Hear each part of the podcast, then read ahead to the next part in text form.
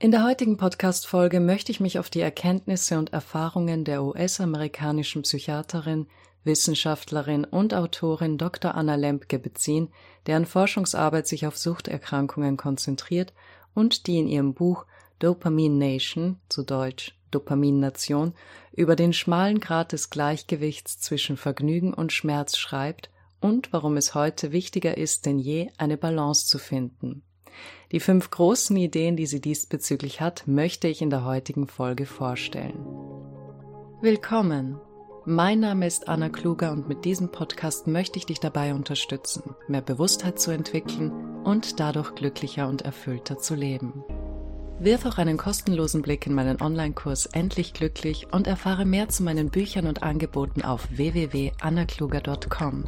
Ich wünsche dir viel Spaß mit der heutigen Podcast-Folge, die du übrigens auch als Video auf meinem YouTube-Kanal Dr. Anna N. Kluger findest. Laut dem World Happiness Report, der die Zufriedenheit der Menschen in 156 Ländern bewertet, haben die Leute in den USA im Jahr 2018 angegeben, dass sie weniger glücklich waren als im Jahr 2008. Ähnliche Rückgänge in der persönlichen Einschätzung des eigenen Glücksniveaus wurden auch in anderen Ländern mit ähnlichen Maßstäben für Wohlstand, soziale Unterstützung und Lebenserwartung festgestellt. Unter anderem in Ländern wie Belgien, Kanada, Dänemark, Frankreich, Japan, Neuseeland und Italien. In einer anderen Studie haben Forscher fast 150.000 Menschen in 26 Ländern befragt, um herauszufinden, wie weit verbreitet generalisierte Angststörungen sind. Gemeint ist damit, sich übermäßig und unkontrollierbar Sorgen zu machen, die sich negativ auf das Leben der Betroffenen auswirken. Sie haben festgestellt, dass in reicheren Ländern höhere Raten von Angststörungen auftreten als in ärmeren Ländern. Die Autoren der Studie haben geschrieben, diese Angststörung ist in Ländern mit hohem Einkommen weiter verbreitet und hat schwerwiegendere Auswirkungen als in Ländern mit niedrigerem bis mittlerem Einkommen. Und eine letzte Studie in diesem Zusammenhang, die besagt, dass die Anzahl der neuen Fälle von Depressionen weltweit zwischen 1990 und 2017 um 50 Prozent gestiegen ist. Die größten Zunahmen wurden in Regionen mit höherem soziodemografischen Index verzeichnet, insbesondere in Nordamerika. Die Frage, die sich viele von uns stellen, ist, warum sind wir in einer Zeit mit viel Wohlstand, Freiheit, technologischem und medizinischen Fortschritten unglücklicher als je zuvor? Sehen wir uns an, wie der einfache Zugang zu Genuss die Verschlechterung der psychischen Gesundheit beeinflussen kann und die Tipps, die Dr. Lempke gibt, um in einer Ära des übermäßigen Konsums und Vergnügens eine gesunde Balance zu finden. Um dieses Problem besser zu verstehen, fangen wir mit den Prozessen im Gehirn an. Die erste wichtige Idee ist die Balance zwischen Freude und Schmerz. Eine der bedeutendsten Erkenntnisse in der Neurowissenschaft der letzten 100 Jahre ist, dass die gleichen Teile des Gehirns, die Freude verarbeiten, auch Schmerz verarbeiten. Freude und Schmerz wirken wie eine Waage. Wenn wir Freude empfinden, neigt sich die Waage in eine Richtung und bei Schmerz in die andere. Das Gehirn versucht je nach Auslenkung das Gleichgewicht wiederherzustellen oder anders gesagt, die Homöostase aufrechtzuerhalten. Nehmen wir an, du schaust eine Folge deiner Lieblingsserie. Dein Gehirn schüttet ein wenig Dopamin in dein Belohnungssystem aus und die Waage neigt sich Richtung Freude. Sobald das passiert, passt sich dein Gehirn an die erhöhte Dopaminmenge an, indem es deine Dopaminrezeptoren herunterreguliert und die Dopaminübertragung verlangsamt. Dr. Lemke gibt übrigens sehr gerne das Beispiel von Gremlins, die auf die Schmerzseite der Waage springen, um das Gleichgewicht wiederherzustellen. Diese Gremlins mögen es auf der Waage und springen nicht gleich wieder ab, sobald sie ausbalanciert ist. Sie bleiben dort und zwar so lange, bis die Waage in einem gleichwertigen entgegengesetzten Maß auf die Schmerzseite kippt. Das sind dann die unangenehmen Nachwirkungen, der Hangover, das Runterkommen. Du kennst diesen Moment, wenn das Glücksgefühl vorbei ist und alles plötzlich grau und traurig wirkt und du dir denkst, vielleicht sollte ich einfach noch eine Folge ansehen. Wenn du diesem Verlangen nicht nachgibst, sondern lange genug wartest, springen die Gremlins allerdings wieder ab und die Balance wird wiederhergestellt. Das Unwohlsein verschwindet. Was aber passiert, wenn du nicht wartest? Stattdessen schaust du noch eine Folge und noch eine und plötzlich hast du die ganze Staffel gesehen und bist unbefriedigt, wenn du nicht zumindest die erste Folge der nächsten angesehen hast. Und wenn du das stundenlang am Tag machst, und zwar Tage und Wochen lang, dann sind bald so viele der Gremlins auf der Schmerzseite der Waage, dass man ein ganzes Zimmer damit füllen könnte. Nun hat man einen Sollwert für angenehme Erfahrungen festgelegt. Das heißt, unser Gehirn stellt sich auf dieses höhere Niveau des Wohlbefindens ein. Wenn wir dieses Niveau nicht erreichen, können wir uns unzufrieden oder unglücklich fühlen und nach mehr angenehmen Erfahrungen streben, um wieder auf dieses Niveau zu gelangen. Jetzt muss man weitere Folgen schauen, nicht nur um Freude zu empfinden, sondern um sich normal zu fühlen. Sobald man aufhört, erfährt man die bekannten Symptome eines Entzugs von einer süchtig machenden Substanz. Angst, Reizbarkeit, Schlaflosigkeit, Unzufriedenheit und ein ständiges Denken an die Substanz, auch bekannt als Verlangen. Das ist das Kennzeichen eines suchtanfälligen Gehirns. Die zweite wichtige Idee ist die Dopaminüberlastung. Diese fein abgestimmte Balance in unserem Gehirn hat sich über Millionen von Jahren entwickelt, um uns dazu zu bringen, nach angenehmen Erfahrungen zu suchen und Schmerz zu vermeiden. Früher half uns diese Balance in einer Welt, in der Ressourcen knapp waren und Gefahren allgegenwärtig. Aber wir leben nicht mehr in dieser Welt. Heutzutage sind wir von einem Überfluss an verlockenden Möglichkeiten umgeben, darunter Dinge, die es früher nicht gab, wie das Smartphone, Social Media, Online-Shopping, übermäßiger Zuckerkonsum, Glücksspiel, Voyeurismus und vieles mehr. Lob in Form von Likes, geräuschvolle Benachrichtigungen, persönlich zugeschnittene Werbeschaltungen und unzählige Optionen mit der Aussicht auf immer größere Belohnungen sind nur einen Klick entfernt und wurden entwickelt, um süchtig zu machen. Das Smartphone ist sozusagen wie eine Injektionsspritze, die digitales Dopamin für eine vernetzte Generation liefert. Wenn du noch nicht süchtig bist, wird die Sucht bald auf einer Website in deiner Nähe lauern. Trotz des leichteren Zugangs zu all diesen angenehmen Dingen sind wir unglücklicher als je zuvor. Depressionen, Angststörungen, körperliche Beschwerden und Selbstmordraten steigen weltweit, besonders in wohlhabenden Ländern.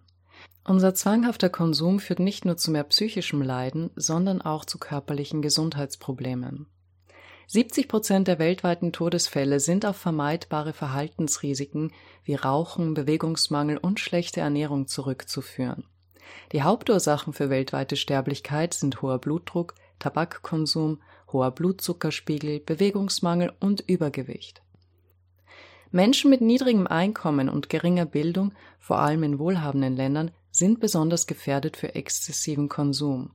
Sie haben leichteren Zugang zu verführerischen und potenziell gefährlichen Verhaltensweisen, während ihnen gleichzeitig der Zugang zu sinnvoller Arbeit, sicheren Wohnungen, guter Bildung, bezahlbarer Gesundheitsversorgung und Gleichberechtigung oft verwehrt bleiben. Diese Situation schafft eine gefährliche Schnittstelle, die das Suchtrisiko erhöht. Doch auch ansonsten gesunde junge Menschen aus liebevollen Familien mit erstklassiger Ausbildung und relativem Wohlstand leiden unter Depressionen, Angstzuständen und oder körperlichen Beschwerden, ohne dass eine klare körperliche Ursache vorliegt. Nicht selten beobachtet man bei ihnen ein ausgeprägtes Suchtverhalten, sei das in Form von Videospielen, Alkohol, Drogen, Pornos oder ähnlichem. Dr. Lemke erklärt, dass sie in diesem Fall das Dopaminfasten empfiehlt, womit wir gleich bei der dritten wichtigen Idee sind. Im Fall eines jungen Mannes, der spielsüchtig war, schlug sie vor, 30 Tage auf alle Bildschirme zu verzichten. Nach einem Monat ohne Bildschirme kehrte er zurück und sagte, dass er sich besser fühlte als seit Jahren. Seine Ängste und Depressionen hatten nachgelassen. Warum? weil er, indem er aufhörte, sein Gehirn mit Dopamin zu überfluten, seinem Belohnungssystem die Chance gab, sich zu erholen und wieder ins Gleichgewicht zu kommen. Oft erkennen wir nicht, wie unsere Jagd nach Dopamin unser ganzes Leben beeinflusst.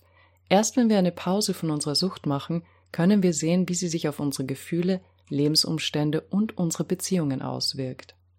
Die vierte wichtige Idee ist die Selbstkontrolle. Der junge Patient konnte zu den Videospielen zurückkehren, ohne depressiv oder ängstlich zu werden, indem er sich selbst kontrollierte.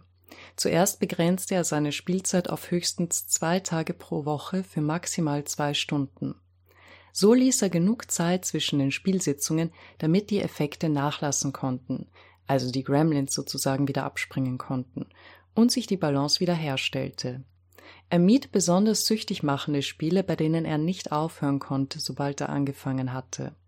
Auf diese Weise verhinderte er, dass er zu viele Belohnungen auf seine Waagschale legte, die er nicht bewältigen konnte.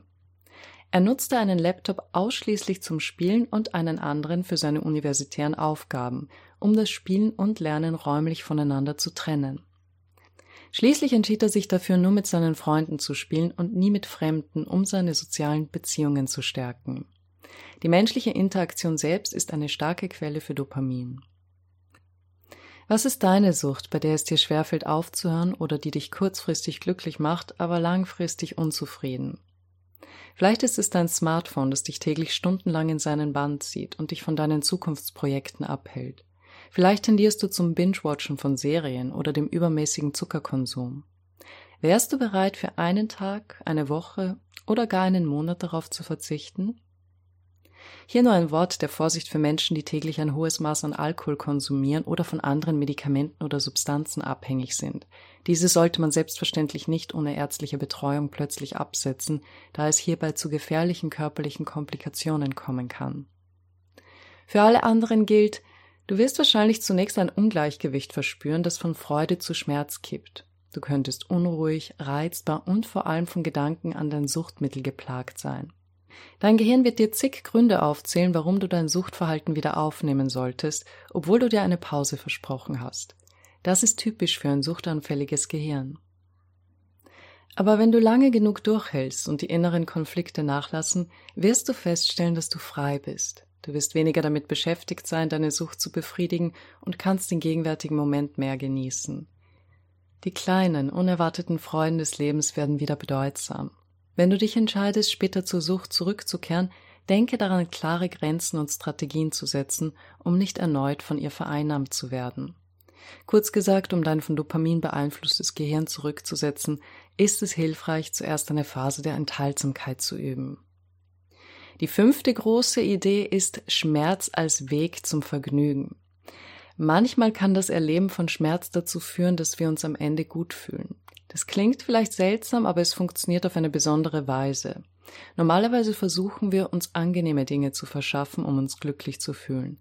Aber wenn wir uns manchmal einem gewissen Maß an Schmerz aussetzen, kann dies tatsächlich zu einem guten Gefühl führen. Denn Schmerz kann die körpereigenen Regulationsmechanismen auslösen.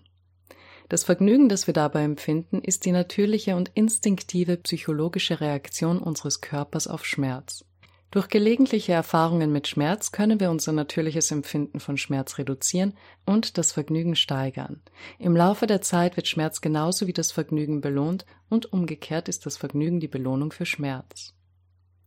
Die Vorteile des Erreichens und Aufrechterhaltens des Gleichgewichts sind nicht sofort spürbar oder dauerhaft. Sie erfordern Geduld und Sorgfalt. Wir müssen bereit sein, Schritte zu unternehmen, auch wenn wir uns über die unmittelbaren Auswirkungen nicht sicher sind.